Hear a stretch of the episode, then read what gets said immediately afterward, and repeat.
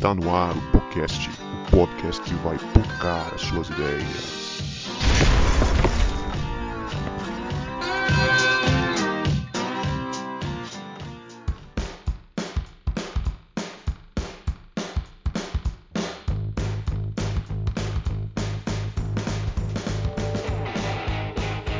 Para você que achava que a gente não voltava, a gente voltou e este é o podcast, o podcast que vai pocar as suas ideias. Meu nome é Guto e eu estou com o Vinícius que na igreja canta aquele hino que fala assim: carne, unha, alma gêmea, bate o coração, duas metades da laranja. Misericórdia. Irmão Fábio Júnior. Muito bom, irmão Esse Fábio Júnior. Entende de casamento. Esse aí entende, viu? Mas vocês me lembraram agora aqui que uma vez eu preguei um sermão e uma citação foi que seja eterno enquanto dure este amor. Meu Deus do céu. Melhor do que o outro, né? Que você mandou um pai te ama. Esquece isso, pelo amor de Deus. Fala galera, eu sou o Vini e tô aqui com a Leia, que não permitia que as menininhas da igreja cantassem aquele cântico. Rapaz do Senhor, é o que nós queremos. Nossa, gente, eu nunca ouvi isso. Nem eu. nem sei, Nem eu nem sei que louvor é esse. Vocês não conhecem esse louvor? Não, eu não. Que isso, cara? É banhão? Eu devo estar ouvindo muito Fábio Júnior. Ah, não, não ouvi, Misericórdia. rebanhão. Fala aí, gente. Eu sou Leia, eu tô aqui com o João, que orou bastante pra poder casar com a Rita, e a Rita orou pouco, porque casou com ele, né? É uma mais pura verdade, né? Na verdade, eu orei muito e a minha sogra e a minha esposa oraram pouco. Mas é, galera, eu sou o João e tô aqui com o Guto, que até hoje relembra as fotos de quando era solteiro no Facebook. Quando eu era jovem, magro e não tinha barba. Mas detalhe que as fotos sempre estão com Juliana junto. Verdade. Pois é, gente, estamos aqui nesse episódio fora de, de hora. Vai ser postado no sábado, dia dos namorados, para você ouvir junto com o seu namorado aí. Ou se você não tem namorado, que não pensa em namorar também, ouve sozinho aí que tá de boa também. tem problema não. Mas antes a gente vai para o nosso momento de salves e recados.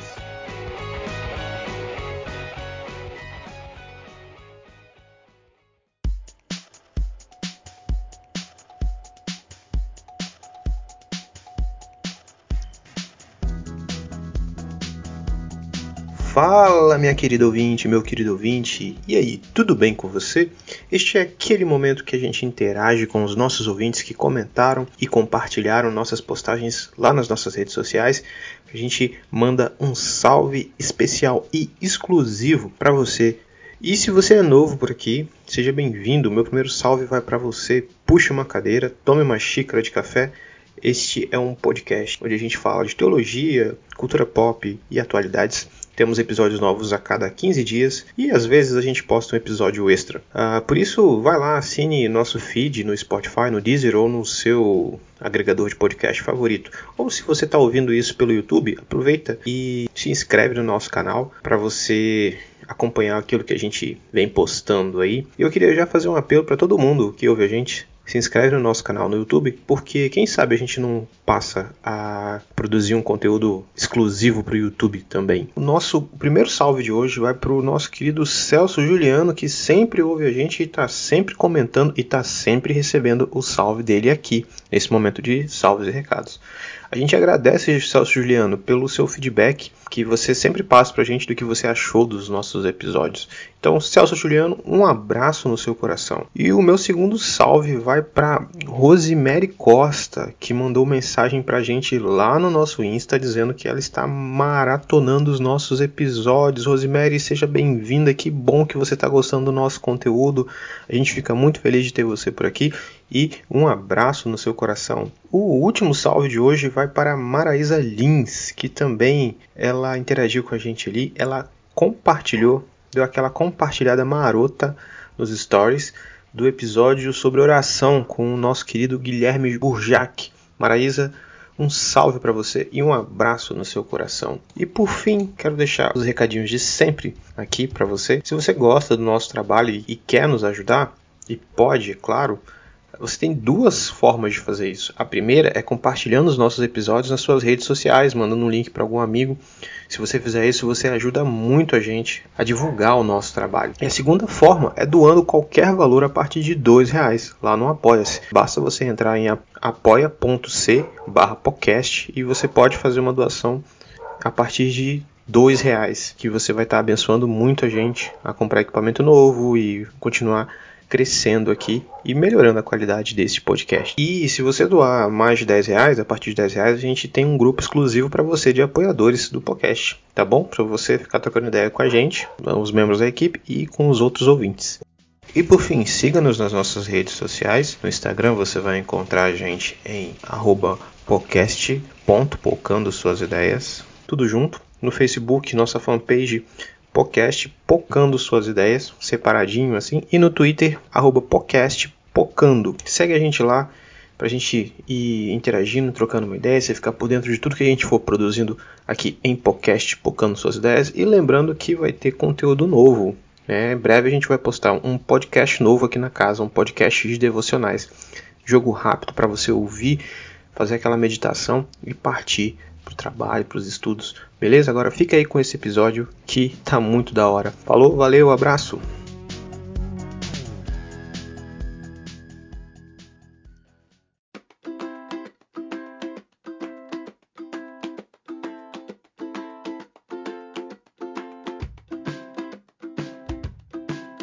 Bora lá para nosso programa especial do Dia dos Namorados, ou se você é fã do Chaves, do Dia de São Valentim. E a gente vai trocar uma ideia brevemente aqui sobre a nossa experiência, né? Seria legal de ter alguém que não namorou, né? Que não namora, que não vai casar, mas se você é essa pessoa, quem sabe no próximo ano a gente grave um programa especial para você sobre Dia dos Namorados por pessoas que não querem casar. E até uma pergunta nossa aqui, né? Se é errado não querer casar. Mas bora lá, vamos deixar mais para frente aí. Queria que perguntar para vocês aí brevemente, meus amigos da mesa, como que vocês conheceram os seus cônjuges e como que vocês começaram a namorar e quanto tempo vocês namoraram? Aí ninguém vai começar não, então começa aqui rapidinho. Eu comecei a namorar com a Rita em 2012, dia 11 de outubro de 2012. Né? A gente se conheceu na igreja, a gente tinha uma afinidade muito grande porque a gente gostava das mesmas coisas praticamente, né? De ela era estudante de história e eu tinha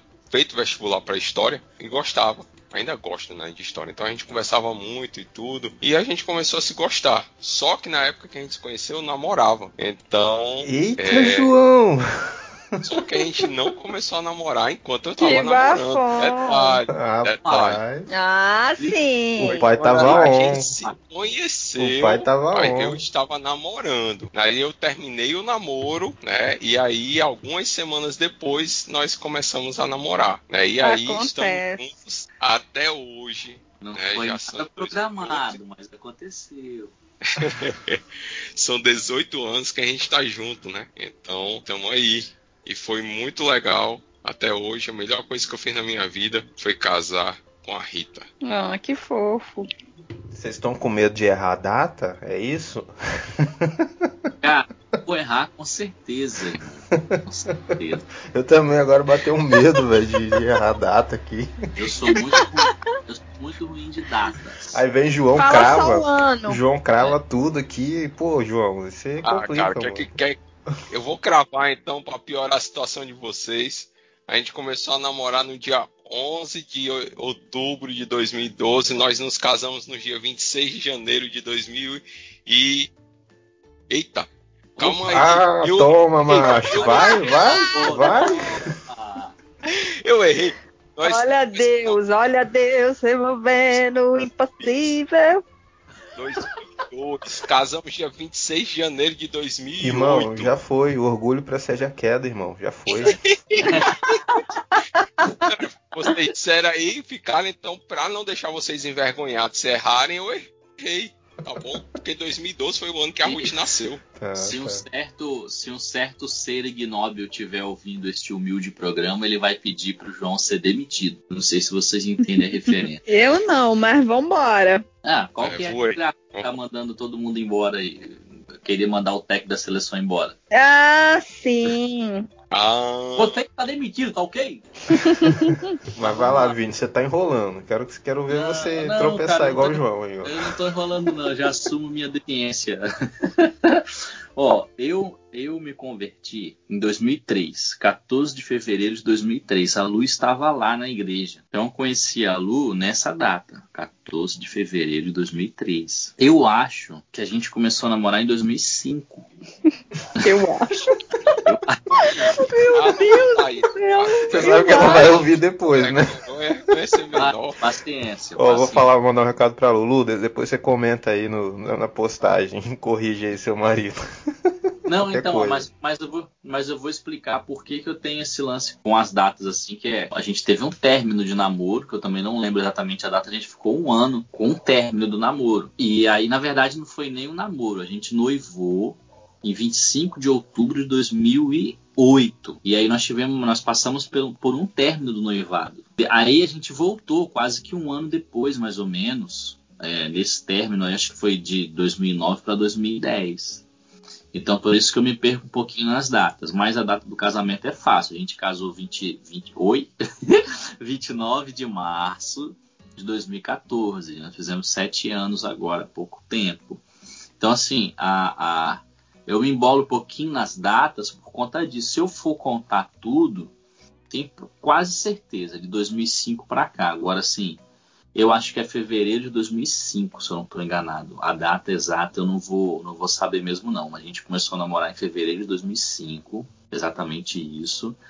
Só que a gente teve aí uns probleminhas que eu posso contar durante o programa, que eu não tenho nenhum problema não. Eu posso ir contando isso aí sem nenhum, sem nenhum problema. Não tem nada que é, nos envergonhe. Pelo contrário, é testemunho até. Posso contar isso mais pra frente um pouquinho. Já ouvi, não sei se procede, né? Mas eu já ouvi que eram sete anos de namoro. Era isso mesmo, Vini? Você, você e Lu foram sete anos de namoro. Cara, se não foi, chegou perto, ou até passou. Mas eu vou te dizer uma, vou te dizer uma coisa, que a Lu tinha muito receio de casar. Única mulher, né? Era tinha dois irmãos homens e tal, então ela tinha meio que aquele receio de casar, de uma vida nova e tal, então foi difícil, cara. E na verdade, meu caso foi o contrário. Normalmente é o homem que não quer casar, né? A nossa sociedade é meio que o homem que ouve a palavra casamento e foge um pouquinho, né? Mas no meu caso foi o contrário. A Lu que tinha meio que algumas ressalvas, acredito que meio que da criação, enfim, algumas coisas, e aí foi um pouco difícil caminhar com o casamento. E nós casaríamos um ano antes. Nós havíamos marcado a data para 23 de março de 2013, que era no dia do aniversário da minha, da minha falecida vozinha. E quando a gente foi fazendo conta, fazendo conta, fazendo conta, a gente viu que não daria para casar. A gente teve que sentar, ser humilde, depender de Deus, adiar o casamento para um ano, um ano depois. E graças a Deus as pessoas, o meu pastor, por exemplo, na época me apoiou muito, nossa nossa família também. Eles viram assim a dificuldade que a gente estava tendo. Eu estava trabalhando em dois empregos na época, posso falar loucura, o Gustavo acompanha um pouco disso, né? Tem uma história E- interessante desse período aí que eu posso compartilhar. Deixa pra, deixa pra depois, não conta agora não. Mas aí teve esse lance, entendeu? A gente ia casar em, em 2013, março, aí teve que adiar por um ano o casamento para 29 de março de 2014 por conta dessas dificuldades. Aí eu casei, pô, é, tava no último ano do seminário, nessa situação toda. Quando eu caso, por exemplo, em março, a igreja da Glória já tinha me convidado para assumir uma congregação em, em setembro de 2013. Então eu vou para essa congregação, dirigir essa congregação, não tinha nem casado ainda, eu estava noivo com casamento marcado. né? Então assim, foi tudo muito de Deus, porque eu já não estava aguentando mais, tinha ficado doente. Eu posso contar um pouquinho desse testemunho depois aí.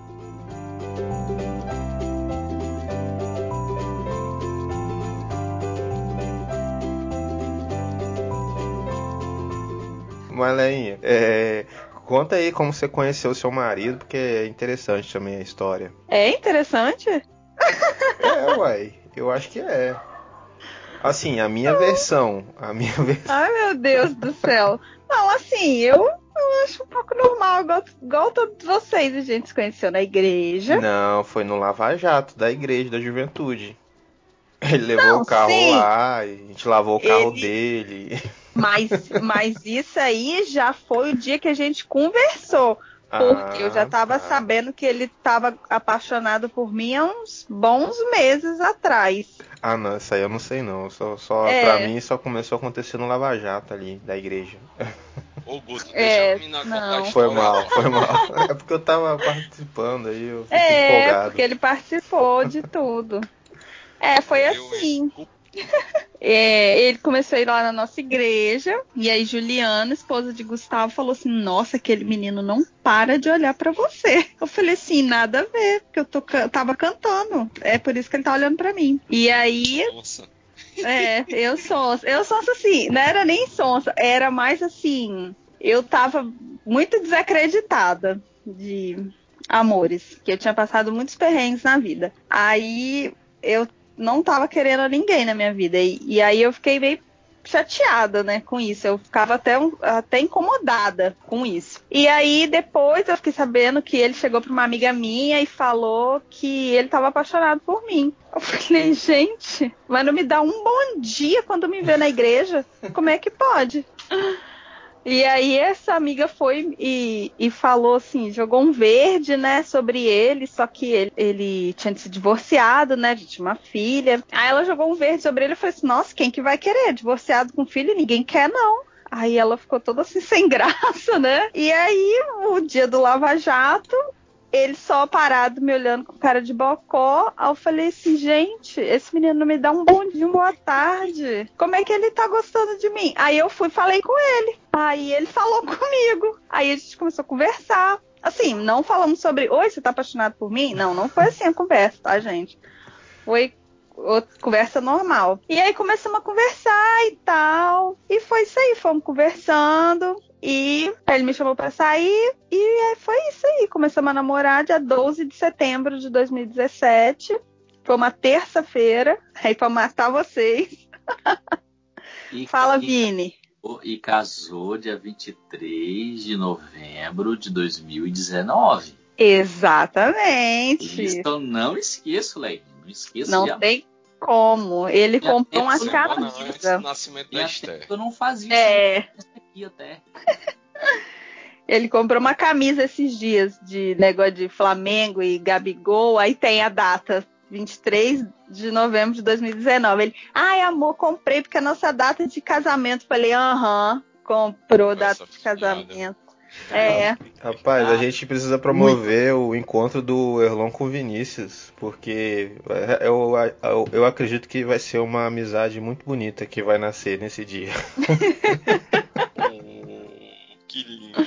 Pois é. E aí, esse ano a gente faz dois anos de casado. E é isso aí, gente. Aprendendo ainda, né? É como João, 18 anos, Vini aí 7, Guto 5. Eu ainda tô engatinhando aí, aprendendo.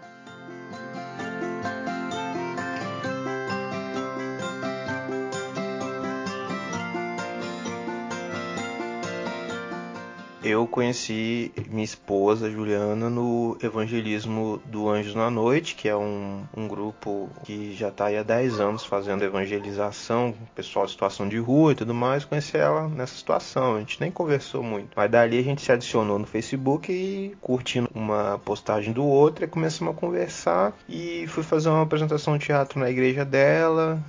Ela achou que eu tava dando em cima dela, porque o meu- eu tinha um relógio da China que tinha quebrado e ele tinha que encaixar, né? O pininho tinha que ter unha, eu não tinha. Eu peguei, tava ela e Leia, né? Eu peguei, dei pra ela, ah, Ai, encaixa ai. pra mim.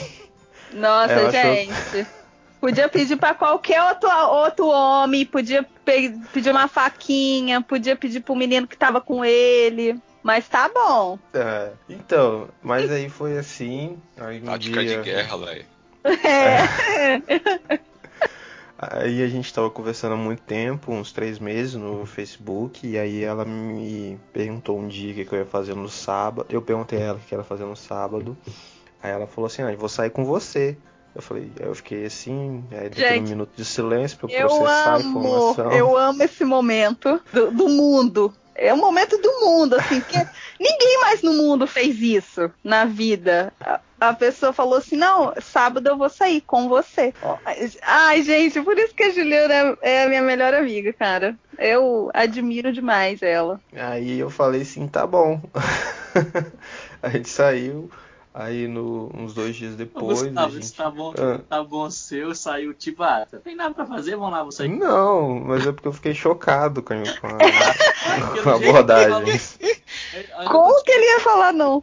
Não, ainda tô te vendo no vídeo, você tá com a mãozinha assim no rosto. Ah, tá bom. Não, é eu, eu, não tinha outra resposta para dar também, né? Porque eu fiquei chocado com, a, com a toda a situação. Aí, beleza, aí vou fazer igual o João. No dia 9 do 12 de 2013, a gente começou a namorar ali no, no, na Enseada do Suape, atrás do shopping. Pedi ela namoro, fiz um negócio bonito e tudo mais. Aí passou quase dois anos, casamos no dia 16 de 6 de 2016. 6 de 6 de 2016? Passou. Não, 6 do 7 de 2016. Ah, sim, e, o, e, Essa é, e o Gustavo é, fez a loucura de me convidar para ser o padrinho ainda. É, Vinícius fez um negócio que escandalizou meu tio, velho. Rapaz. Deixa isso em off, deixa isso em off, cara. Você vai contar essa história depois não? não. Cara, se você me permitir, eu conto, mas assim, eu faço isso com todo mundo que eu sou padrinho, entendeu? O cara me convida uhum. para padrinho, eu faço isso, né? Não, é. pode contar, eu, eu autorizo, vai lá. Não, não fiz isso só com você, fiz isso com outros amigos também. É, inclusive vou ser padrinho do Davi, cara. Davi Vicentini do Anjos agora em agosto. Vou ter a honra de apadrinhá-lo. Já tinha aí uns dois ou três anos que eu não apadrinhava ninguém. Perdi as contas até de quantas vezes fui padrinho, graças a Deus. Né? Mas assim, uma das coisas que eu costumo fazer quando as pessoas me chamam para apadrinhar é tentar aconselhar, porque eu entendo que essa é uma é das funções dos, dos padrinhos, né? Então, às vezes eu, eu reúno o casal, pego a Lu e a gente sai e conversa um pouco sobre casamento e tal, essas coisas. E aí, né, é, no dia do casamento do Gustavo, eu passei na farmácia e comprei um lubrificante. Não tem nada de imoral nisso, né? Comprei um lubrificante. Só que assim, eu poderia de fato ter entregue para ele, escondido. Mas eu, eu gosto de fazer uma graça. Então, quando passou a gravata lá, os caras pegando o dinheirinho, cortando a gravata, não, tem um presentinho. Aí ranquei da sacola e botei na bandejinha da gravata. Os caras, oh, isso! E tem, tem, foto, tem foto tem do, do, casamento oficial.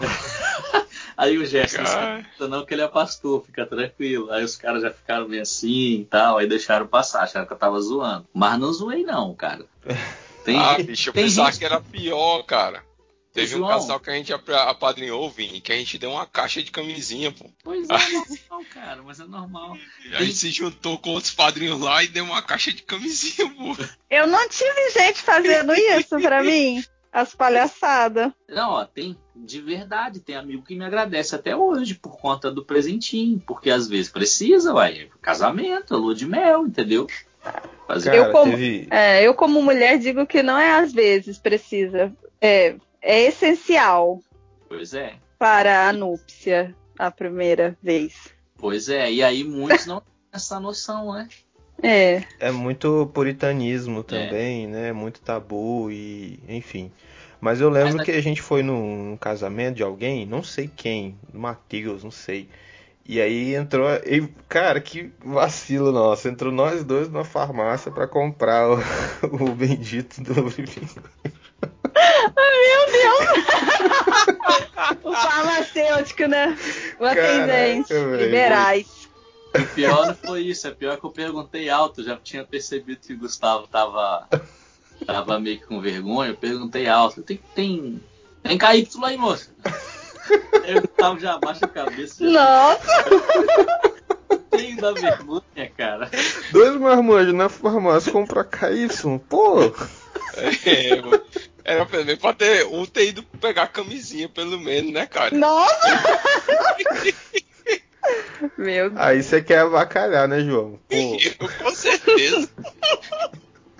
Mas aqui esse lance um amigo fez comigo. Ele não fez dessa forma que eu faço, da brincadeira, mas ele comprou o gel lubrificante Aí ele veio, até vocês conhecem o Marcelo, o pastor, né? Ele veio, Vini, toma aí, esconde aqui e tal. Não deixou ninguém ver. Acho que o Gustavo tava. O Gustavo acho que viu ele me, me dando. É, eu, eu, fui comprar junto. Não, não fui comprar com o Marcelo. Ele tava falando. Ele, a gente tava lá no seu casamento e alguém comprou? Alguém comprou? Marcelo.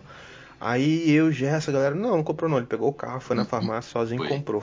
Não, a gente, eu acho que a gente deu dinheiro pra ele comprar, foi essa É. história. Aí. E aí, pô, me ajudou muito, cara. Então, assim, a gente precisa quebrar alguns tabus, né? Parar de demonizar algumas coisas, porque às vezes a gente faz aconselhamento com um casal que é novo e a gente não fala essas coisas. A gente não fala que o casal vai precisar de um lubrificante. A gente não fala que o casal vai pode precisar de um preservativo. Entendeu? Aí chega lá na núpcias, é, é uma droga, porque é, é ruim, porque ah, se as pessoas não fizeram antes, e, e se é crente, né, acaba não fazendo mesmo, ou deveria ser, e é ruim, cara, e é ruim a primeira vez, assim, e é, precisa de aconselhamento, né, cara, não sei, não conheço ninguém que falou, pô, foi maravilhoso, não, é ruim pra caramba. Tá todo mundo meio troncho, assim, meio. Ai.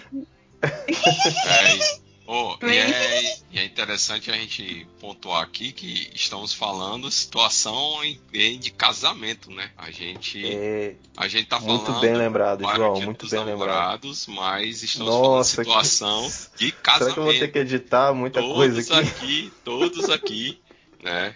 Estão falando desse momento quando foi para o casamento, noite de núpcias. Então, você que está namorando, não é casado ainda, né? A gente vai falar um pouquinho sobre essa parada do eu escolhi esperar, tá bom? É, é porque, Mas João, segura a onda. É porque a gente pressupõe que casamento, que não, perdão, que namoro é pro casamento, né? E ele vai terminar lá na frente num casamento. Ou citando um livrinho que eu li, a melhor coisa que pode acontecer a um namoro é terminar ou dar em casamento. Né? Então por isso que a gente já está adiantando esses processos aqui de lua de mel, de núpcias, porque a gente entende que o namoro, na perspectiva cristã, é pro casamento. Acho que melhorou um pouquinho, né? É, melhorou. Mas a gente tem que lembrar que tem muito casalzinho novo, né? O a galera 12 anos, às vezes até an- antes, começando a namorar muito cedo. Que com, mesmo que sejam cristãos que têm essa perspectiva do namoro para o casamento, mas é um período muito longo, né? Vamos considerar aí que vai casar maior de idade. Então são pelo menos seis anos aí. Então é um processo demorado, por isso que é bom a gente pontuar essa questão do segura a onda e se guarda para o casamento. Isso aí. Muito bem. Dito isso, a gente vai para as nossas perguntas que os ouvintes mandaram para gente. Pra gente é, trocar uma ideia, a gente não vai aprofundar nada, porque são, são seis perguntas, então não- se a gente ficar respondendo profundamente as seis perguntas, a gente vai ter um podcast de três horas, e não é esse o intuito aqui, é mais ser uma parada mais objetiva. É, primeira pergunta é: Deus separa alguém para outra pessoa? Deus é cupido? O que, que vocês acham aí? Quando eu era jovenzinha, eu achava que sim. Que o pessoal falava assim: não, Deus não demora, Deus está caprichando na pessoa que ele está fazendo para você. Hum, a maturidade É, me fez entender que não. É, às vezes a gente coloca esse negócio que Deus separa alguém, né, pra, pra gente, porque se não der certo a gente bota a culpa nele, né? É sempre a questão de Ex- querer responsabilizar outra pessoa do, Exatamente. do- da exatamente. falha, né?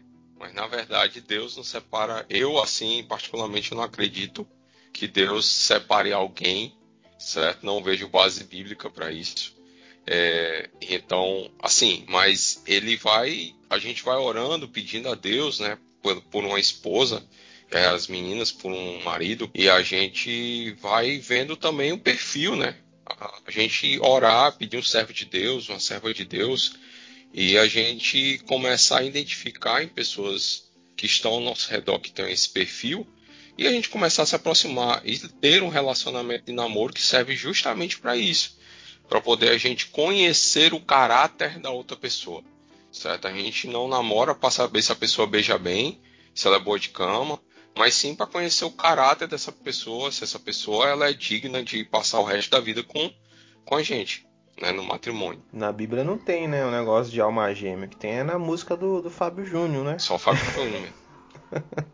Cara, se eu disser que eu acredito que Deus prepara alguém, reserva alguém pra gente, vocês vão se escandalizar? Seu calvinista. Pô, Eu vou pedir argumentos. cara, não tem, não tem texto bíblico, assim, eu tenho a minha experiência. Então, através da minha experiência, eu acredito que a Lu nasceu pra mim, eu nasci pra ela, ó, que bonitinho. Né? Mas Hum. Assim, é pessoal, né? Não posso normatizar isso. É. Muito na. Eu acredito muito nisso, assim, é, pela minha experiência, da forma que foi, nas respostas que Deus deu, um versículo bíblico. Nós oramos antes, né, para confirmar é, o nosso namoro, o nosso relacionamento. Passamos por muitas dificuldades, muitos problemas mesmo, assim, no namoro. É, no noivado também, muitas adversidades mesmo, vocês não têm ideia. É, que em condições normais teríamos se afastado um do outro, talvez é, não casado. Não foram coisas assim morais, não. Foram coisas de gênio mesmo, de personalidade. A gente não tinha é, aconselhamento de depois que o nosso pastor chegou, o Celso, e aí a gente passou a ser acompanhado um pouco melhor, um pouco mais de perto, né? E eu acredito muito, muito mesmo. Como eu vejo, por exemplo, Abraão que manda o seu mordomo ir com seu filho voltar à sua terra e pegar uma pessoa, pegar uma mulher para ele daquela terra, porque tinha que ser daquela terra, né, da mesma terra. E chega lá, ele encontra aquela mulher que estava separada já. Eu acredito muito nisso. Eu acredito que Deus separa a Rebeca para aquele jovem, assim como ele separou para mim, assim como ele separou para o João, separou para o Gustavo, separou é, o esposo para a Leia. Então eu acredito muito desse jeito, assim. E uma das coisas que, além do amor, obviamente, né? Óbvio que o amor também contribui muito, mas uma das coisas que faz o meu casamento prosperar é, é essa fé. Né? Além do amor que nós temos um pelo outro, é essa fé de acreditar que foi Deus que nos uniu dessa forma, nos separando, entendeu? Quero ver fogo no parquinho, então. Vamos lá. Aí, por exemplo, se é, você crê que Deus separa pessoas, né? Prepara, predestina, enfim. E o que acontece quando a pessoa casa errado? Ela casou com alguém que não era vontade de Deus, vamos colocar desse jeito. E aí, cara? Essa aí eu quero ver o Vini respondendo. Depois eu falo alguma coisa. Então, olha só. Eu acredito muito na soberania de Deus, de tudo isso. Né? Então, nós vemos vários exemplos na Bíblia de pessoas que se relacionaram de forma errada e que Deus os abençoou, não se tornando um Deus promíscuo, mas pela sua misericórdia, porque Deus ele vai respeitar sempre a nossa decisão. Eu penso dessa forma. Então vamos supor assim que entre aspas essa pessoa casou de forma errada, seja os dois na igreja, por exemplo, ou seja uma pessoa que estava na igreja e casou com uma que era de uma outra religião, por exemplo essa pessoa está fadada a sofrer as consequências dessa escolha, entende? E sofrendo as consequências, ela não está passiva do divórcio. Deus não tolera o divórcio nesse aspecto, entendeu? Da separação nesse aspecto. Agora, por exemplo, tem pessoas que casam errada, a gente fala do casamento errado, né? É, pessoas que não respeitaram o processo, pessoas que estavam na igreja, mas resolveram se juntar de, da noite para o dia foram e casaram. Entendeu? Então, pessoas que foram namorando, namorando, namorando, aí 10 anos depois foram ver, já tava dormindo junto, tava um ficando na casa do outro, quando foram ver, já tava tendo uma vida marital, por exemplo. Então, eu acredito muito nisso, assim. Não existe, na minha opinião, casamento errado. Eu acredito na soberania de Deus, acredito que Deus é soberano né, e que Ele respeita as nossas escolhas. E eu acredito que Deus separa, sim, é, as pessoas para nós. Agora, se a gente vai querer essa pessoa ou não, é um problema nosso e nós vamos sofrer as consequências disso, entendeu? E é por isso, inclusive, que há muito divórcio. Por que, que Deus permitiu que Moisés desse carta de divórcio? A Bíblia diz, ó, por conta da dureza do coração deles. O texto usa uma expressão, né? Porque são homens de dura serviço, ou seja, porque não curvam não se curvam em arrependimento. Então, por conta dessa dureza de, de, coração, Deus tolerou que Moisés desse a carta do divórcio. Foi uma tolerância para que eles não se matassem lá, entendeu? Então, acredito muito nisso, assim. Não acredito no casamento errado, não. Acho que uma coisa que eu tenho aprendido, a gente aprende no Ministério de Casais, tanto no Ministério 2 igual a 1 como no Encontro de Casais que a gente participa, é que não existe casamento tão ruim que não, não, não possa ser endireitado, consertado, abençoado, também não existe casamento tão bom que não possa ser melhorado.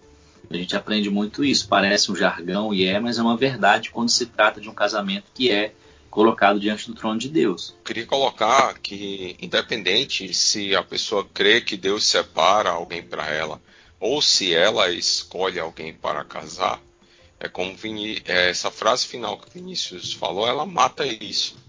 Né? O casamento, independente se é escolha de Deus ou escolha da pessoa, ele tende a dar certo quando os dois querem, os dois colocam Deus no casamento. E aí, se pelo menos se os dois creem que Deus pode melhorar o casamento, pode fazer o casamento dar certo, ele vai dar certo, independente se for escolha de Deus, se for escolha da pessoa ou qual é a situação. Porque se a gente for olhar biblicamente, é, Vini deu o exemplo de Isaac e Rebeca, mas a gente vai ver a, o exemplo de Jacó, filho de Isaac, que já foi escolha. Ele olhou para Raquel e gamou na, na mina, entendeu? E depois levou um, foi enrolado por Labão. Então, um enrolão sendo enrolado, né? Então a gente tem um exemplo na própria família das duas situações. Uma, ela sendo escolhida por Deus, e a outra, o próprio rapaz escolhendo a, a esposa. Em João, a gente tem um exemplo muito claro de algo que começa muito errado. Davi e Betseba. Começa sim. muito errado. Mas muito errado mesmo. Muitíssimo sim, sim. errado. Mas no final, no final, existiram bênçãos. Tanto é que é o filho que Betseba dá para Davi que se torna rei. E Davi tinha tantos outros filhos. É verdade. Então, assim, por isso que eu caminho muito nessa ideia de que, poxa, a ideia do casamento errado seria na ideia do sofrimento, né? É, escolhi e aí tive a minha escolha.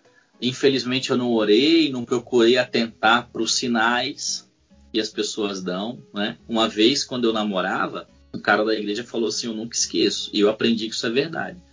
É, o cara falou bem assim: ó, Observa a sua namorada. Do jeito que ela trata os pais, ela vai tratar você quando casar e virava para ela dizia: Total, total, total. Observe o seu namorado, porque o jeito que ele trata a mãe dele, ele vai tratar você. Então, cara, se o cara consegue maltratar a mãe, é óbvio que ele vai maltratar a esposa. E a namorada, se ela, se ela não consegue enxergar isso antes do casamento, ela vai casar, ela vai sofrer, cara, entendeu? Porque ela não viu os sinais, ou melhor, ela, de repente ela não quis ver os sinais.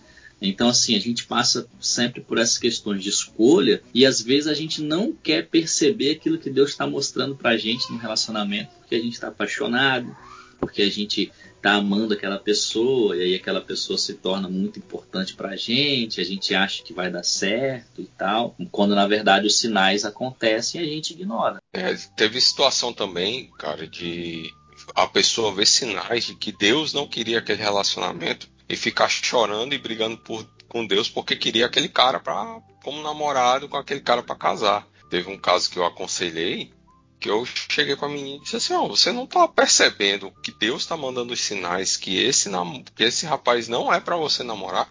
Ela não, mas eu quero ele. Sim, por que então você tá brigando com Deus? Você tá brigando com Deus, você sabe que isso vai dar errado. E você vai se prejudicar ainda mais, vai sofrer ainda mais do que você está sofrendo, né? E a menina passou muito tempo, uma, anos, querendo o cara e todos os sinais de Deus que não era para esse relacionamento seguir em frente. E graças a Deus eles não namoraram e não casaram. Cara, muito legal a resposta de vocês. Vou fazer mais perguntas difíceis assim, porque pô, ficou massa a resposta de vocês. Bem-vindo, Mano Cebola, cara. Muito bom ter você aqui. Você não Salve. vai escapar da primeira pergunta, não, Cebola. Como é que você e a Bia começaram a namorar? Quanto tempo vocês namoraram? Conta aí, a gente quer ver você errar as datas também. ah, rapaz, e aí? Boa noite a todos aí. Rapaz, de data, é, rapaz, essa daí vocês se deram mal, hein? Eu vou mandar o link pra, pra Bia, hein, cara. Pode mandar. Essas daí vocês se deram de mal. Daí vocês se deram de mal. Isso daí tem, tem marcado. Tá ah, marcado aonde? Tá marcado, rapaz. Tá não, não vale olhar na aliança, não, hein? Tá na mente, deixa eu olhar a aliança. Deixa eu olhar a aliança que eu nem uso, que eu engordei e ela não cabe mais no dedo. Eu também, cara, eu tô sem aliança. Esses dias fui numa tô igreja, a irmã, galera, tô a irmã, mas eu vou... uma irmãzinha chegou pra mim e falou bem assim: tô vendo que você tá com a marca de aliança aí na mão, né? Cadê a aliança? Eu falei, não, que engordei, tive que tirar. Então, gente, eu e a Bia, nós começamos a namorar em janeiro de 1999. Ó, não vai falar que eu tô mentindo não, hein, amor? Já errou, errou. Não, não errei não, 99. E aí, rapaz, aí A patroa já tá do lado. Ele tá vigiando ali, pra... Tá com medo de dormir fora de casa. Não Ela foi tá, já de tá com uma 99? colher de pau ali, irmão. Lá. Ela não lembra, ela, ela, ela que não lembra. Ela que não lembra. Foi em janeiro. Foram oito anos de namoro, cara. Contando namoro, noivado, bati todo. Quase. Ganhou do Vini. Ganhou do Vini. qua- Ah, ela falou que eu errei. Foi em 98? Não foi, não. 98 mais 8, 2006. Ih, foi aí, ó. Ao vivo aí, ó. Eu já me desmentiu. Muito bom. 10 anos antes de eu casar, cara. É. Rapaz, então, viu? Mas eu errei por pouco, mas a data tava certa. Vocês se conheceram na igreja, Cebola? Então, na igreja, a gente sempre, sempre da mesma igreja, essas coisas assim, e aquela coisa de adolescente, e a gente. Interessante que a gente nunca chegou a ficar, velho. Esses negócios aí que o pessoal fala, ah, tem que ficar primeiro, que não sei lá o quê. Não, quando aí eu, eu conversei com uma amiga minha e tal, ajudei ela num- numa situação lá, né? Aí aquele negócio que uma mão lava a outra, né? Aí ela falou, né, pra, pra, pra Bia que eu tava afim dela. Aí ela falou assim, não, se ele tá afim de mim, ele vem aqui e conversa comigo. Eu falei, caraca. Falei, rapaz, onde que eu tô me metendo, hein? Tô, tô falando, tô sendo realista, hein? Falei, rapaz, onde que eu tô me metendo, hein, bicho? Esse negócio aí não, não, vai, não vai ser muito bom, não, velho. Esse negócio muito certinho assim. Aí falei, ah, ah, adolescente, brabo mesmo. Vou lá, vou lá. Lá, conversei com ela e tal. Aí eu já doido pra dar aquele, aquele primeiro, primeiro beijinho e tal. Ela falou, não, eu vou orar uma semana e depois eu te dou a resposta. Rapaz, eu virei as costas, rapaz. Eu falei, lascou, agora eu casei, velho.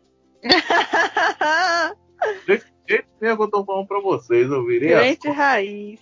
eu virei as costas e falei, lascou, agora eu casei. Falei, eu falei, lascou, agora eu casei, agora não tem pra onde correr.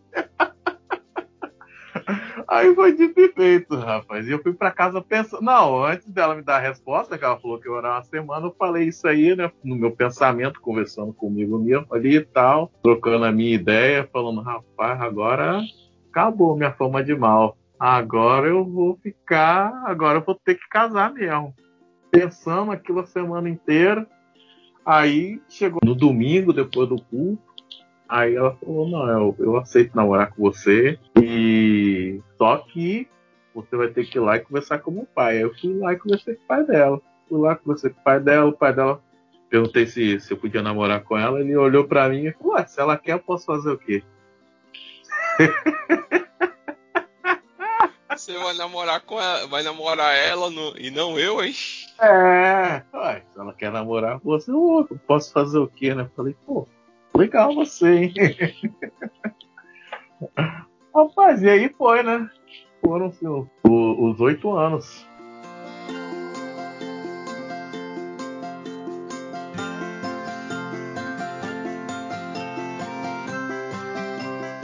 Vamos lá, próxima pergunta. É pecado namorar várias pra escolher melhor? O que, que vocês acham? Rapaz, eu, eu, eu, eu sou, sou o último, mas vou ser o primeiro nessa. Rapaz, isso tudo depende da intenção, né, cara? A gente. dep- Ó, olha só, quando eu era mais novo, como eu falei pra vocês, quando aconteceu a situação com a, com a minha esposa, eu não tinha esse- esse- essa mentalidade de ah, namorar pra casar e tal. A gente é novo, novo demais, essas coisas assim. Não tava pensando nisso. Geralmente você pensa isso aí quando você tem uns uns- depois dos 20 anos, você já, já tem a- alguma ideia assim, das coisas. Apesar que hoje em dia tem, tem garotão de, de, de 50 anos aí que pensa que tem 15, né? Eu, na minha época, eu falo com você, é a verdade. Eu pensava nisso, não. né?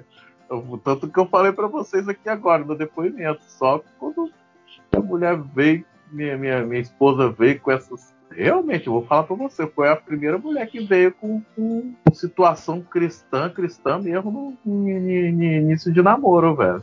Falou, vou, vou orar primeiro depois. para te dar a resposta daqui a tantos dias. Eu, por isso que eu falei, quando eu vi, eu mesmo falei, eu virei as costas e falei, lascou, casei. Partindo do pressuposto né, de que o namoro é para o casamento e que o, o relacionamento, o namoro, serve para você conhecer o caráter da outra pessoa, o que, que acontece? O namoro, é, se a pessoa namora várias para escolher a melhor, certo? É como tá aí na pergunta. Mas assim, sendo sincero em sua busca para casar, encontrar a pessoa para casar, certo? Não é pecado. Agora, se ele pega várias, né? Ele não namora, ele pega várias, né? Porque ele quer aproveitar a vida, ele quer desfrutar dos prazeres e aí ele usa o namoro para isso, sim, aí a intenção o leva ao pecado. Mas é porque você vai conhecendo a pessoa no relacionamento, você vê que não não é a pessoa legal para casar, né? Pelo menos para você insiste porque crê que o namoro é para o casamento, começou a namorar, aí já é uma falha no próprio processo do namoro, né? Então não é assim.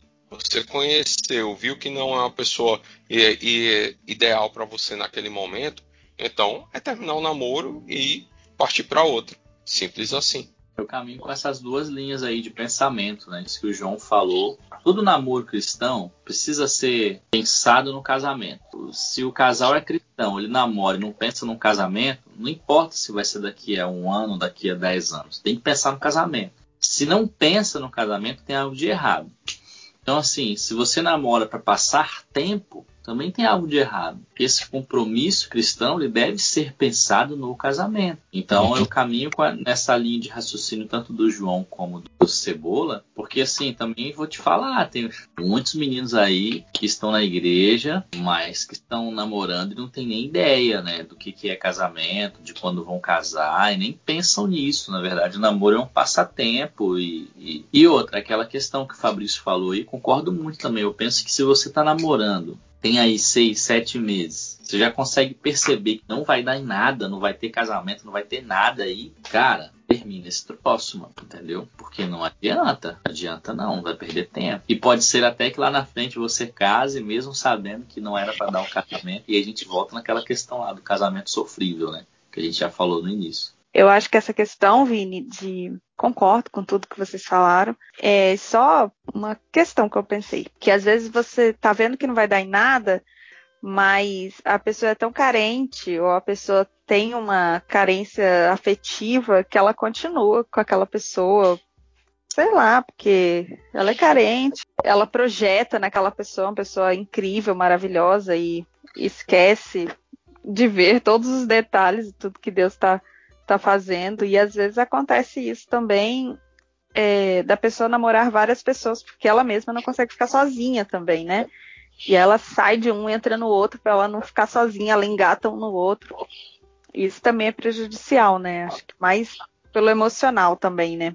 Muito, muito. A gente tem um, uma expressão, Leinha, a gente fala que relacionamento, existe algo no relacionamento que a gente chama, quando a gente aconselha casar, a gente chama de laço de alma. Para a gente resumir o que, que seria o laço de alma, quando a gente pega essa carência afetiva e esse outro vem e preenche, é, não sei se você já tiver assim, a oportunidade de, eu acredito que sim, de um amigo, enfim, que seja, de você chegar num, num, ambiente e abraçar esse amigo, essa pessoa, essa pessoa está com um perfume muito forte, que esse perfume dela fique em você. Você já, já tiveram essa, essa oportunidade, assim, já aconteceu com vocês? Sim, sim, sim. O laço de alma é mais ou menos assim, a pessoa está tão carente que vem outro e, e toca nela de uma forma tão profunda, porque ela está carente, cara, aquilo fica para a vida inteira então, assim, quando a pessoa tem vários relacionamentos e ela lá na frente ela casa, ela leva para o seu casamento muitas coisas que ela viveu nesses relacionamentos. Muitas coisas mesmo, mesmo assim. E aí tem um, um, um ponto central e quando chega lá nesse casamento, quando ela passou por várias situações, por vários relacionamentos, que se ela não souber lidar, esse casamento também vai ser um casamento problema, que é a comparação. Então percebe o perigo que a gente tem aí de namorar várias e ter vários relacionamentos, ainda que a gente tenha relacionamentos cristãos, né, não tenha questão da sexualidade, enfim, é mesmo um namoro aí é, respeitoso e tal, querendo o sexo é só após o casamento, mas ainda assim temos alguns problemas. É interessante pontuar, né, Vini, que que a, a satisfação da pessoa, ela precisa primeiro estar em Deus, né, para poder ela ter um relacionamento saudável com uma outra pessoa. Porque se ela buscar satisfação em outra pessoa, ela vai se tornar escrava da outra pessoa, das outras pessoas. Então sempre vai ficar nessa busca por relacionamentos para poder suprir um buraco, um vazio, que possivelmente esse vazio é um vazio existencial, é um vazio espiritual, é um vazio que só pode ser preenchido por Deus. Então, a forma de se satisfazer primeiro tem que ser em Deus. Então, assim, se você tem uma carência afetiva muito grande, que precisa de outras pessoas, primeiro busque se satisfazer em Deus, porque senão você não vai ter um relacionamento saudável. Você vai se prejudicar. Muito bom. Próxima pergunta nós recebemos aqui dos nossos ouvintes é: se meus pais não aceitam meu namoro, o que devo fazer? Acaba. Simples Certamente. assim? Simples. Isso aí. Simples. Essa aí é uma questão que não tem nem conversa. É, eu também sou desse posicionamento. É difícil, gente, porque você acha que aquela ali vai ser a única pessoa da vida. Ah, eu não vou mais namorar ninguém. Mas ouve, pai e mãe. Gente, ouve, por favor. tem, tem uma questão que o pessoal levanta, né? Que quando os pais eles não aceitam o namoro, que muitas vezes os pais é porque são controladores, são autoritários e tudo. Tem realmente esse risco tem realmente essa possibilidade, mas levando em consideração dessa ideia inicial, certo? De que os pais eles, eles cuidam do filho, dos filhos, eles buscam o melhor para o filho, os filhos. Então, se eles têm essa preocupação, agora a gente também tem que pontuar que muitas vezes os pais eles não aceitam o namoro por preconceito, discriminação eu já vi casos que a menina era filhinha de classe média e o menino, porque morava no morro, o pai não queria o namoro. E a menina fez com que fez, fugiu de casa e tudo, e aí é, para poder conseguir a autorização do pai para namorar. E quando o pai, os pais autorizaram ela a namorar depois da, dessa pressão que ela fez, simplesmente o que, que aconteceu? Ela percebeu que o cara não era a pessoa certa para ela. Então, se os pais tivessem aceitado o namoro abençoado com os cuidados anteriormente, bem possível que ela não teria passado por esse estresse todinho. Então, às vezes, os pais são um problema, certo? Os pais são um problema, sim, mas é, não é por isso que você vai tentar manter um namoro certo? Mesmo a contragosto dos pais, porque você vai ter uma oposição dentro de casa ao seu relacionamento. E se casar, vai ser pior ainda. Eu acho que vale destacar também os pais, né? a opinião dos pais é importante, mas uh, também a opinião de pessoas próximas que te conhecem, gostam de você, pessoas maduras, né? A igreja também, o testemunho da igreja é bom, a igreja que eu digo é, algumas pessoas próximas de você que te amam e tudo mais, porque às vezes a igreja romantiza uma parada que nem existe, né? Igual no, no livro, um livro bem pesado, O Divórcio Começa no Namoro, ele conta a história de um casalzinho perfeito da igreja, que todo mundo dizia, ah, vocês vão casar, vocês vão casar, vocês vão casar. Dois líderezinhos da igreja. E aí eles casaram, foi um inferno a vida deles, porque eles casaram baseado na expectativa de outros e não olharam para as questões deles, né? E, mas eu tenho uma outra experiência também que é que, que eu acho que vai, vai contrabalancear essa experiência é de um cara que eu conheci que ele chegava na aula todo machucado, todo arranhado e a gente descobriu que a mulher batia nele. E aí depois, né, o pastor dele foi contar pra gente, dava aula pra gente no seminário é, e falou que ele chegou para ele num dia, né, esse pastor, olha, você tem certeza que, tem, que você vai casar com essa pessoa? Porque todo mundo sabe que você ama ela, mas a gente não tem certeza que ela te ama. E ele, não, eu, eu amo ela, que não sei o que, não sei o que, aquele amor maravilhoso. E aí deu no que deu, né? Ele sofria violência no casamento e acabou que no final das contas ela deixou ele, ela abandonou ele. Então é importante, né, você ter a opinião de gente que caminha perto de você, que te ama, que, que te conhece, né? Eu também tenho uma outra experiência, eu apadrinhei um, um casal. Aí era o seguinte, a história deles é, vou contar assim bem rápido.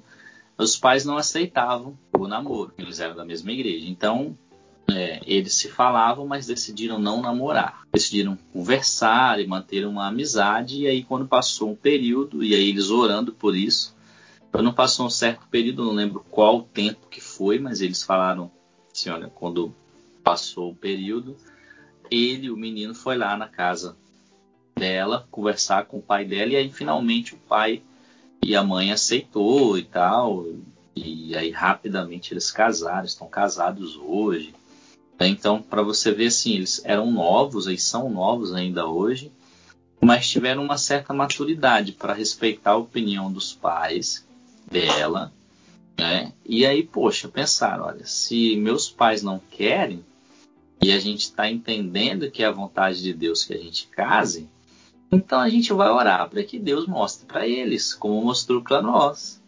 Parece que é algo muito cristão, muito crente, e é, de fato. É, muito bom. Porque outro, muito, né? Porque outros de repente decidiriam namorar escondido ou peitar os pais.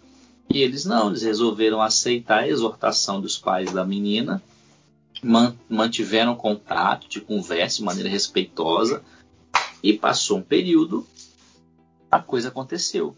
Então, assim, quando é de Deus, cara, é, pode ter certeza, ainda que lá no começo os pais se colocam de maneira contra, se você souber respeitar o processo, você respeitar esse processo, as coisas vão acontecer, entendeu? Isso é, isso é assim, não, não tem para onde correr, as coisas vão acontecer e ponto. Então, quando é de Deus, vai acontecer, cara. Eu vou nessa mesma linha do, do Vini, também estava aconselhando um casal, né? Na época, eles já estavam juntos, né? Aí começaram, né?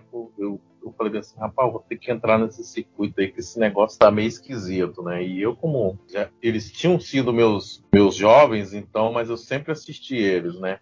Aí eu continuei, conversa dali, conversa daqui, falava, ó, situação é essa. Eu sempre tive essa liberdade como líder de jovens, respeito dos pais dos meus jovens, né, de, de, ter essa a, até essa a, afinidade de sair tanto para aconselhar separadamente, né, e estar tá explicando as coisas, ó, é assim, é assim assado, eu devo explicava como é que tratava, que você já via que o negócio estava meio torto, né? E infelizmente essa história triste ela foi para frente. No final acabaram nem se casando, né? Eles desviaram da igreja, né? Essas coisas todas se juntaram e depois acabaram se separando. E aí você vê que depois ela me procurou, falou: Poxa, você, você tinha me avisado tanto, você me falou tanto, coisas assim, e me aconselhou tanto.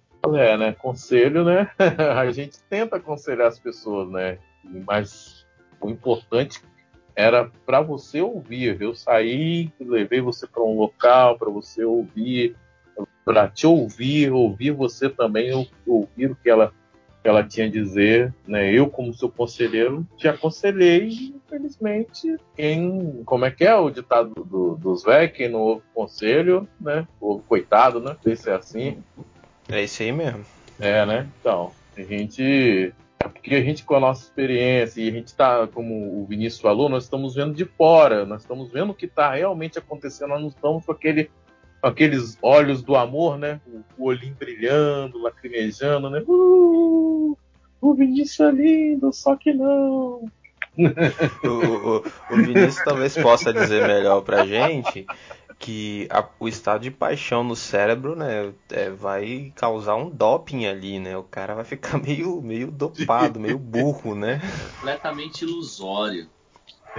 É uma, é uma cachaça. e você vê coisas que em condições racionais você não veria. É como também se fosse um. Como é que é o nome lá no deserto? Uma miragem no deserto. Uhum. Miragem. Você não está vendo a realidade ali. Sim. Ela distorce a realidade. Então, às vezes, a pior pessoa do mundo se transforma na melhor pessoa do mundo para um olhar apaixonado. É por isso que muitas vezes a gente tem alguns problemas aí, né? Por exemplo, é, são temas um pouco polêmicos, né? mas por que que às vezes é, a mulher que é agredida, ela não tem coragem de deixar o marido, por exemplo, porque ela tá amando tanto esse homem que ela tá acreditando, ela tá vendo a mudança nele, mesmo ele sem dar sinais de mudança, entendeu? Você vê como que a coisa é como que o couro come. Vamos lá, mais uma pergunta aqui, uma pergunta complexa, talvez a mais complexa que tem aqui, mas eu vou tentar traduzir. Os cristãos compraram rápido demais a ideia de namoro como opção viável para o relacionamento? Né, eu acho que ele está questionando o namoro como é, né, hoje em dia, Será que é a melhor opção para um futuro casamento, para as pessoas se conhecerem? Quais seriam as outras opções ao namoro, né? O que, que vocês acham? Tem alguma outra opção? A gente vou, vou, mesclar com outra pergunta. A gente teve o tem o escolha esperar que há uns anos atrás era febre na juventude das igrejas. A gente tem a corte, né? Que os caras ficam pega nem na mão e deixa para dar o primeiro beijo lá no altar, é, né? E aí, galera, o que, que, vocês acham? É interessante essa pergunta aí, partindo da questão histórica. A gente tem que os pais eram quem escolhiam, né? Então eram feitos acordos para o casamento dos filhos, certo? Só que e, e a gente sabe que historicamente tem muito mau casamento muitas pessoas que eram casadas tinham um mau casamento e tinham um relacionamento extraconjugal, né? Porque eram apaixonados por outras pessoas e tudo. A gente sabe que essa, historicamente isso foi uma forma mal sucedida de se escolher. Então, a partir do, do momento em que as pessoas começaram a, a ter a liberdade né, de escolher aquele com que queria casar, ou então seus pretendentes, o relacionamento do namoro veio justamente para essa época. É, veio justamente para isso. O momento de você conhecer o caráter, conhecer a moral, conhecer a, pessoa, para saber se ela é uma pessoa decente, mereceria, certo? Que você ficasse com ela o restante da vida. Então, a gente pode entender que hoje o namoro ele traz os seus riscos, ter a questão da paixão, do desejo, né, de você ter um relacionamento mais íntimo com a outra pessoa, sexual com a outra pessoa, mas eu entendo que o namoro é importante e ele é uma opção viável para o casamento hoje, para o relacionamento hoje, certo? Essa questão da corte, é, o pessoal usar, por exemplo, é, exemplo bíblico para isso, eu acho, vamos dizer assim, é equivocado, porque a gente está usando uma forma que a sociedade daquela época fazia. Usar, por exemplo, José e Maria como exemplo. Né? José era um cara, era um cara decente. Era um cara de caráter. E ele, quando viu que Maria estava grávida, ele achou por bem a fugir e ir embora para poder ela não não sofrer as consequências da lei da época, mas usar o relacionamento deles, né, de noivado, como exemplo para os dias do hoje não é não é legal. É um exemplo extremamente equivocado que é usado algumas vezes para a corte. Anacrônico, né? né? É... é um anacronismo. Né? É a mesma coisa você querer que os dinossauros vivam hoje. Então, é, não dá. Eu, eu, não vejo o exemplo de corte como um exemplo legal para relacionamento. Tem, tem casal que consegue e se dá bem, mas termina que o, nam o namoro eu vejo como uma opção viável para os dias de hoje. Eu não consigo ver uma outra opção. Eu concordo também com o João. Eu conheço um caso de uma pessoa que conheceu uma garota num congresso e já pediu ela em casamento. E dali, menos de um ano, eles já se casaram e foram viver a vida. E assim, não conheço de perto a pessoa, mas não deu tempo dele conhecer a. a... Estão juntos, estão juntos. Mas não deu tempo de conhecer tanto a pessoa a ponto de saber que ela tinha é, dificuldades emocionais, mentais. E passa perrengues agora, porque entre aspas, não foi avisado, sabe?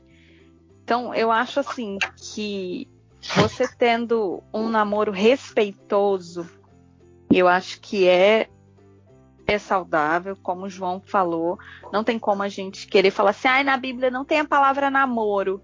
Então não existe namoro. Eu acho que é, desculpa, mas é mongolice a pessoa falar isso. É bobeira, né? Não vou falar essa palavra chique que vocês falaram aí, né? Mas eu acho que, que você tendo respeito pela pessoa que está ali do seu lado, como a gente já está batendo nessa tecla desde quando a gente começou, você você quer que ela seja a sua esposa, o seu esposo, então nada melhor do que você tratá-la com respeito desde agora, porque você quer ficar com ela para sempre. Se você está entendendo em, em, Deus que essa pessoa, nada mais justo do que você tratá-la com respeito desde o namoro, vocês se conhecerem desde o namoro, vocês saberem o que, que o outro gosta, o que, que o outro não gosta, o que tira o outro da paz do outro, o que faz o outro ser ignorante, o que faz o outro ficar bem. Eu acho que é saudável, com respeito, um namoro guiado, né? Tendo pessoas para pessoas maduras com você, tendo o conselho dos seus pais. Eu acho que é válido, sim, você namorar para você conhecer, para você conversar, para você saber quem é essa pessoa e tudo com muito respeito. Eu acho que sim, eu acho que é válido. E quem quiser fazer a corte, se você acha legal, faça. Mas eu também eu conheço gente que deu super certo a corte com um propósito real. Mas eu também conheço gente que fez a corte, mas tipo assim, casou em seis meses porque, nossa, né, tem que casar, porque precisa beijar né? Sem propósito nenhum. É, é tudo que a gente já tá falando, né? É o propósito, é o objetivo, é você caminhar com Deus. Isso. Eu, eu, eu vejo, né, a, a, a mesma ideia de, de vocês, né? O único caminho hoje, hoje, é realmente o, o namoro. Porque, cara, é como você hoje é, não é que ah, o exemplo bíblico, né? Falou aí agora de, de José que ah, é um, um, homem de caráter, cara. O cara, você pode tirar coisas ali de você falar assim, pô, não, na moral, um cara de caráter, né? Ou então até lá o, o trapaceiro lá que foi, foi, tomou a banda lá do. Tomou a banda do sogro lá, né?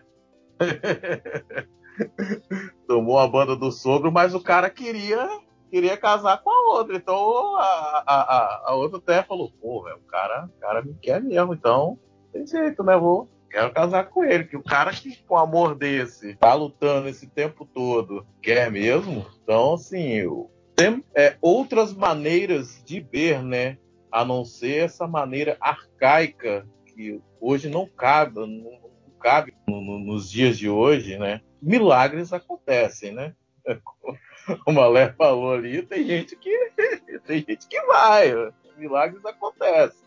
Mas, assim, não é toda hora, né? Então.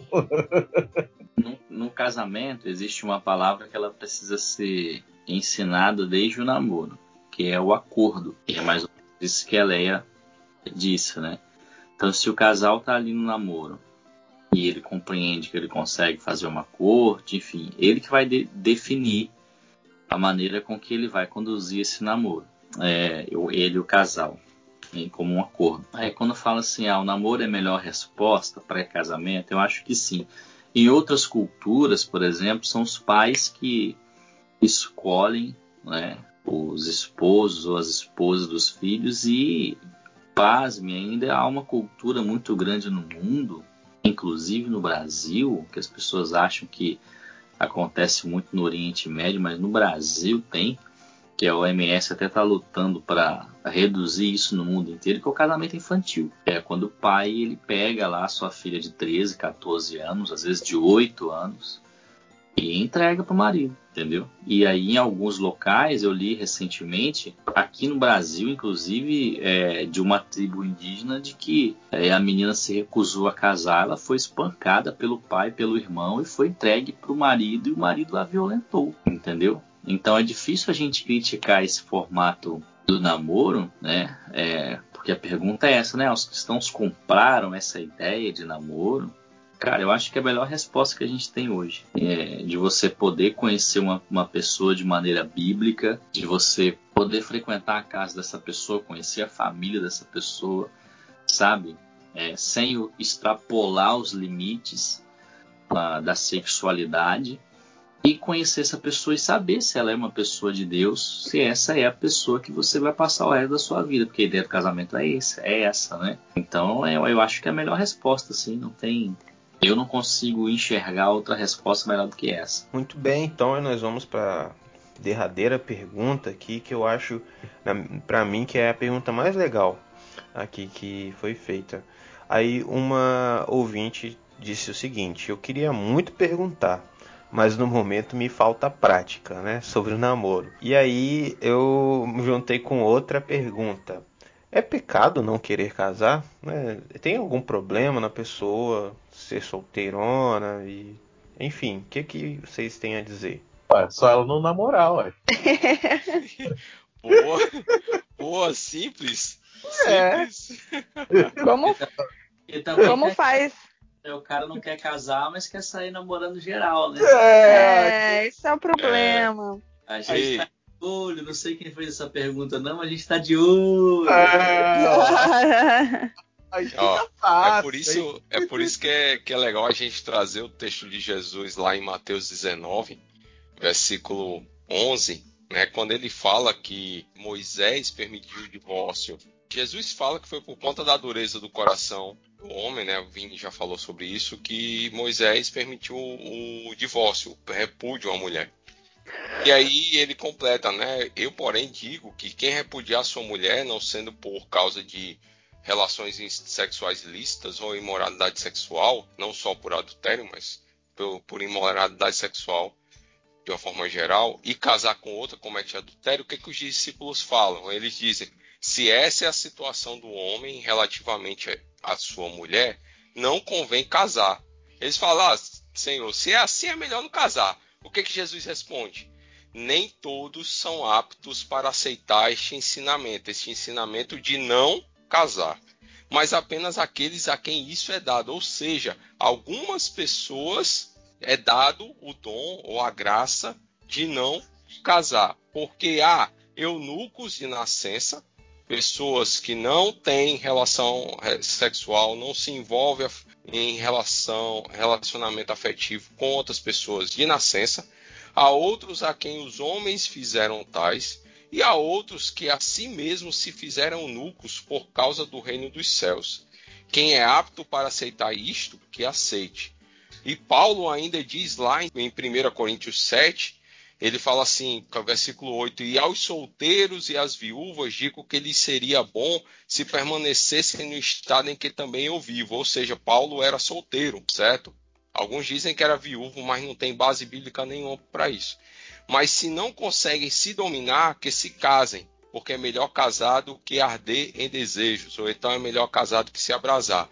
Então, juntando aqui os dois, sendo bem rápido na resposta, certo? Não é pecado não querer casar, mas como Cebola falou, que não namore, porque se você namorar, você vai se, se queimar, em, se arder em desejos, você vai se abrasar. E nesse caso aí, o que, que Paulo diz? É melhor casar, certo? Então, aquele que fica em paz e não tem um relacionamento de namoro, fique em paz em viver solteiro, fique tranquilo, você não está em pecado certo? Você não está em pecado, viva como Paulo, se dedique às, às coisas, à causa do reino dos céus, como Jesus fala, e viva a sua vida né, como você quiser. Mas, ô, ô João, é, nas igrejas aí não é muito fácil não, cara. É um pecado para algumas igrejas aí. O bullying que eles fazem com os solteiros não é fácil não, cara.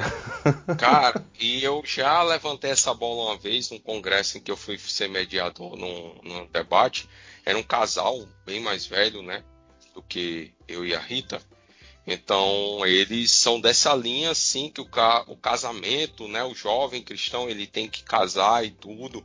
E aí, cara, me vem uma preocupação muito grande. A gente ficar na igreja é, incentivando demais o casamento, a gente está levando com que jovens casem mal, porque eles ficam tão ansiosos, tão ansiosos pelo casamento que eles terminam se precipitando e não fazendo boas escolhas para o casamento ou não esperando a pessoa que Deus escolheu para ela, porque quer casar. Então a gente precisa hoje, como igreja, ser muito cuidadoso com isso. A gente precisa respeitar aqueles que vivem bem como solteiro e dizer para eles: se você vive em paz como solteiro, meu irmão, minha irmã, fique solteiro, não case, porque não é pecado, certo? E a igreja acabar com essa pressão. Outra coisa também, a igreja acabar com a pressão com casais que não querem ter filhos. A gente usa muito aquela questão da flecha, né? Que, que o filho é como a flecha na mão do, do, guerreiro e tudo, mas tem casais que têm outros objetivos, inclusive de se dedicar à causa do reino de Deus sem precisar ter tanto aquela preocupação na criação de filhos, porque querendo ou não, quando você casa, você termina tendo que priorizar a esposa, o cônjuge. Quando você tem filho, você precisa priorizar os filhos. Então, a causa do reino de Deus, ela termina se voltando para a sua família como seu primeiro ministério. E quando você não tem esses, você acaba se dedicando ainda mais. Eu não estou aqui sendo favorável né, à vida solteira que ninguém case. Como eu falei no começo, eu não me arrependo de ter casado. Eu amo minha esposa, foi a melhor coisa que eu fiz na minha vida e eu valorizo muito o casamento. Agora também a gente precisa valorizar aqueles que querem ser solteiro e aqueles casais que não querem ter filhos e respeitar isso como igreja e parar com bullying, parar com pressão. Rapaz, dá um tema aí que você falou, hein? Porque dá outro tema, na verdade, né? É, porque assim, ó, eu não quero ter filho. E muitas pessoas brigam comigo quando eu falo isso, entendeu? Pode ser que amanhã ou depois eu mude de ideia. Ok, mas hoje eu não quero. Minha vibe é outra. E muitas pessoas têm tentado me convencer, não, porque muda a sua visão. Porque, cara, é uma experiência. Eu sei, cara, eu imagino, né? Não, não sei se não tem, mas eu imagino. Eu vejo meus amigos que tiveram filhos e eu tô mais perto, assim, eu, eu tô vendo a mudança na vida deles. Mas hoje eu não quero, cara não quero isso para mim hoje. Eu tenho outras metas, eu tenho outros objetivos. E aí algumas pessoas me criticam quando eu falo isso. Não, você não pode falar assim, cara, porque eu não posso. Entendeu? Eu não estou negando nada. Se Deus enviar o filho para a gente aqui nesses próximos meses, ok, Deus enviou, a gente vai amar. Entendeu? Mas hoje a gente pegar e tomar uma decisão assim, vamos ter um filho, eu não vou fazer isso. Entendeu? Isso é um, um assunto. Ô, ô, eu, Vini, eu até é. respeito. Eu respeito sua posição. Eu não respeito quem fala que é mãe e pai de pet. Aí eu não respeito, não. Tá errado isso aí. Ah, eu... aí é demais, aí é demais. Não tem cachorro, não tem calopsita, não tem nada, pode ficar tranquilo. Eu respeito sua posição, mas quem vem falar que é mãe e pai de pet, não, que. É. mas, gente, é isso aí, cara. Eu acho que a gente venceu as Acabou? perguntas. Fala... Acabou. Fala aí, Fabrício. Não, eu, eu, eu, eu tenho também uma pequena experiência que uma, o minha, meu conhecimento de muitas pessoas, muitas pessoas de longe, de igrejas, de interior, essas coisas que a gente, como o, o João falou ali, a gente acaba conhecendo pessoas em congresso, acabam ficando amigas, colegas que se tornam às vezes amigas ou colegas que querem, querem ter algum aconselhamento, né? E às vezes perguntam, poxa, você tem condições de me, me aconselhar nessa questão? Uma vez uma, uma jovem de outra, de outra cidade e chegou para mim e veio conversando tal. Falei, rapaz, eu, eu não tenho esse costume, né? Mas assim, eu fui olhando assim, eu, eu vou olhando meio de banda, aí eu vou mostrando as mensagens pra minha esposa aqui, você tá vendo? É, tá, conversa aí, ué. O papel. e aí a gente eu acabo conversando e, e, aconselhando a pessoa. E, cara, é, é, algumas pessoas, assim, eu tive uns 5 a 6 aconselhamentos, mais ou menos, desses aí, que o, o João falando de pessoas é, é, falando que não, não tinham interesse de, de, de namorar, de casar, estavam sofrendo, sofrendo pressão dentro da igreja, sofrendo pressão dentro de casa filhas de filhos, é, filha de filhas de pastor, filhos de pastor, pô, mas é como o Vini falou, tem a pessoa, ela falava, poxa, o Cebola, né? Eu tenho outros ideais, eu quero. Não, não quero nem namorar agora, eu quero. Eu tô pensando é, é, na minha carreira, estou pensando naquilo e estou sofrendo uma pressão gigante para casar, mas é uma coisa assim que não me faz falta nem a atração, nem aquele estímulo de, de querer namorar, querer beijar, se abraçar, abraçar essas coisas. Não, não, não, não, enche, não quero isso. Eu tenho outros objetivos para minha vida. falei, não, é, você tá certo. Eu tô certo? Poxa, você é a primeira pessoa que fala isso. As outras pessoas falam que eu sou uma pessoa tão bonita, tão promissora, tá com a vida toda é, é, regrada, né? tem tudo, mas para mim eu não tenho tudo. Então, tá te faltando algo, aí. corre atrás desse algo, depois, como o Vini falou, você muda de ideia. Ah, agora eu quero namorar. Ou não, aí toca a sua vida. Você tá servindo a Deus, tá tudo certinho, tá tudo bacana, tá, tá tudo, só que tem essa pressão que as pessoas estão fazendo sobre mim, então converso com elas, já conversou, já falou da sua realidade, você não quer, que você tem seus planos, você quer isso, aquilo para sua vida. Não, eu, eu, eu, me reprimo às vezes. Não, fala que você não quer, ué. Você não, não, tem. Ela, ela fala que uh, as pessoas, a maioria são, são mulheres que às vezes procuram, e elas falam que sofrem até preconceito da própria igreja, preconceito dentro de, de casa por, por acharem que, que, que são homossexuais. E, e, realmente isso acontece muito. Já vi isso acontecer muito, muito, muito dentro das igrejas. Infelizmente. Pois é, gente. Então eu acho que, que foi isso. Né? Se você não mandou sua pergunta, manda aí, quem sabe a gente faz a parte 2. Se você tem dúvidas sobre namoro, a gente não é, é o, o hit conselheiro amoroso, mas a gente tá aqui e vai se esforçar para responder é aí. quase isso, cara, pelo que eu percebi aqui na é. conversa. E o Cebola, então? E o Cebola também. Tô vendo aí que a gente tem dois hits conselheiro amoroso aqui. Fazer um quadro, né, do podcast. Mande sua dúvida sobre relacionamento pro Vini e pro boa, Cebola. Boa, boa, É isso aí, gente. A gente tá finalizando aqui esse episódio sobre namoro. E se você quer mais episódios assim, manda pra gente, comenta, manda recados aí a gente vai ficar feliz. Tem outros aí que eu queria fazer mais pra frente, um, um episódio especial sobre é, divórcio e novo casamento. Eu acho que é um tema massa. Tem até um livro que fala sobre isso. A gente poderia ler o livro e falar. Isso aí dá treta, viu, bicho? É, eu acho que tá. vai ser massa. Eu falo que, eu falo que é mais do mesmo. Vamos deixar a treta pro próximo aí. Então. Bom, bom, vai lá. Então, gente, é isso aí. Um abraço no seu coração. Um beijo no seu coração. Um abraço no seu coração. Um cheiro, galera. É isso aí, galera. Espero que vocês gostaram. Tchau, fui. Tchau. Tchau, galera. Tchau, rapaziada.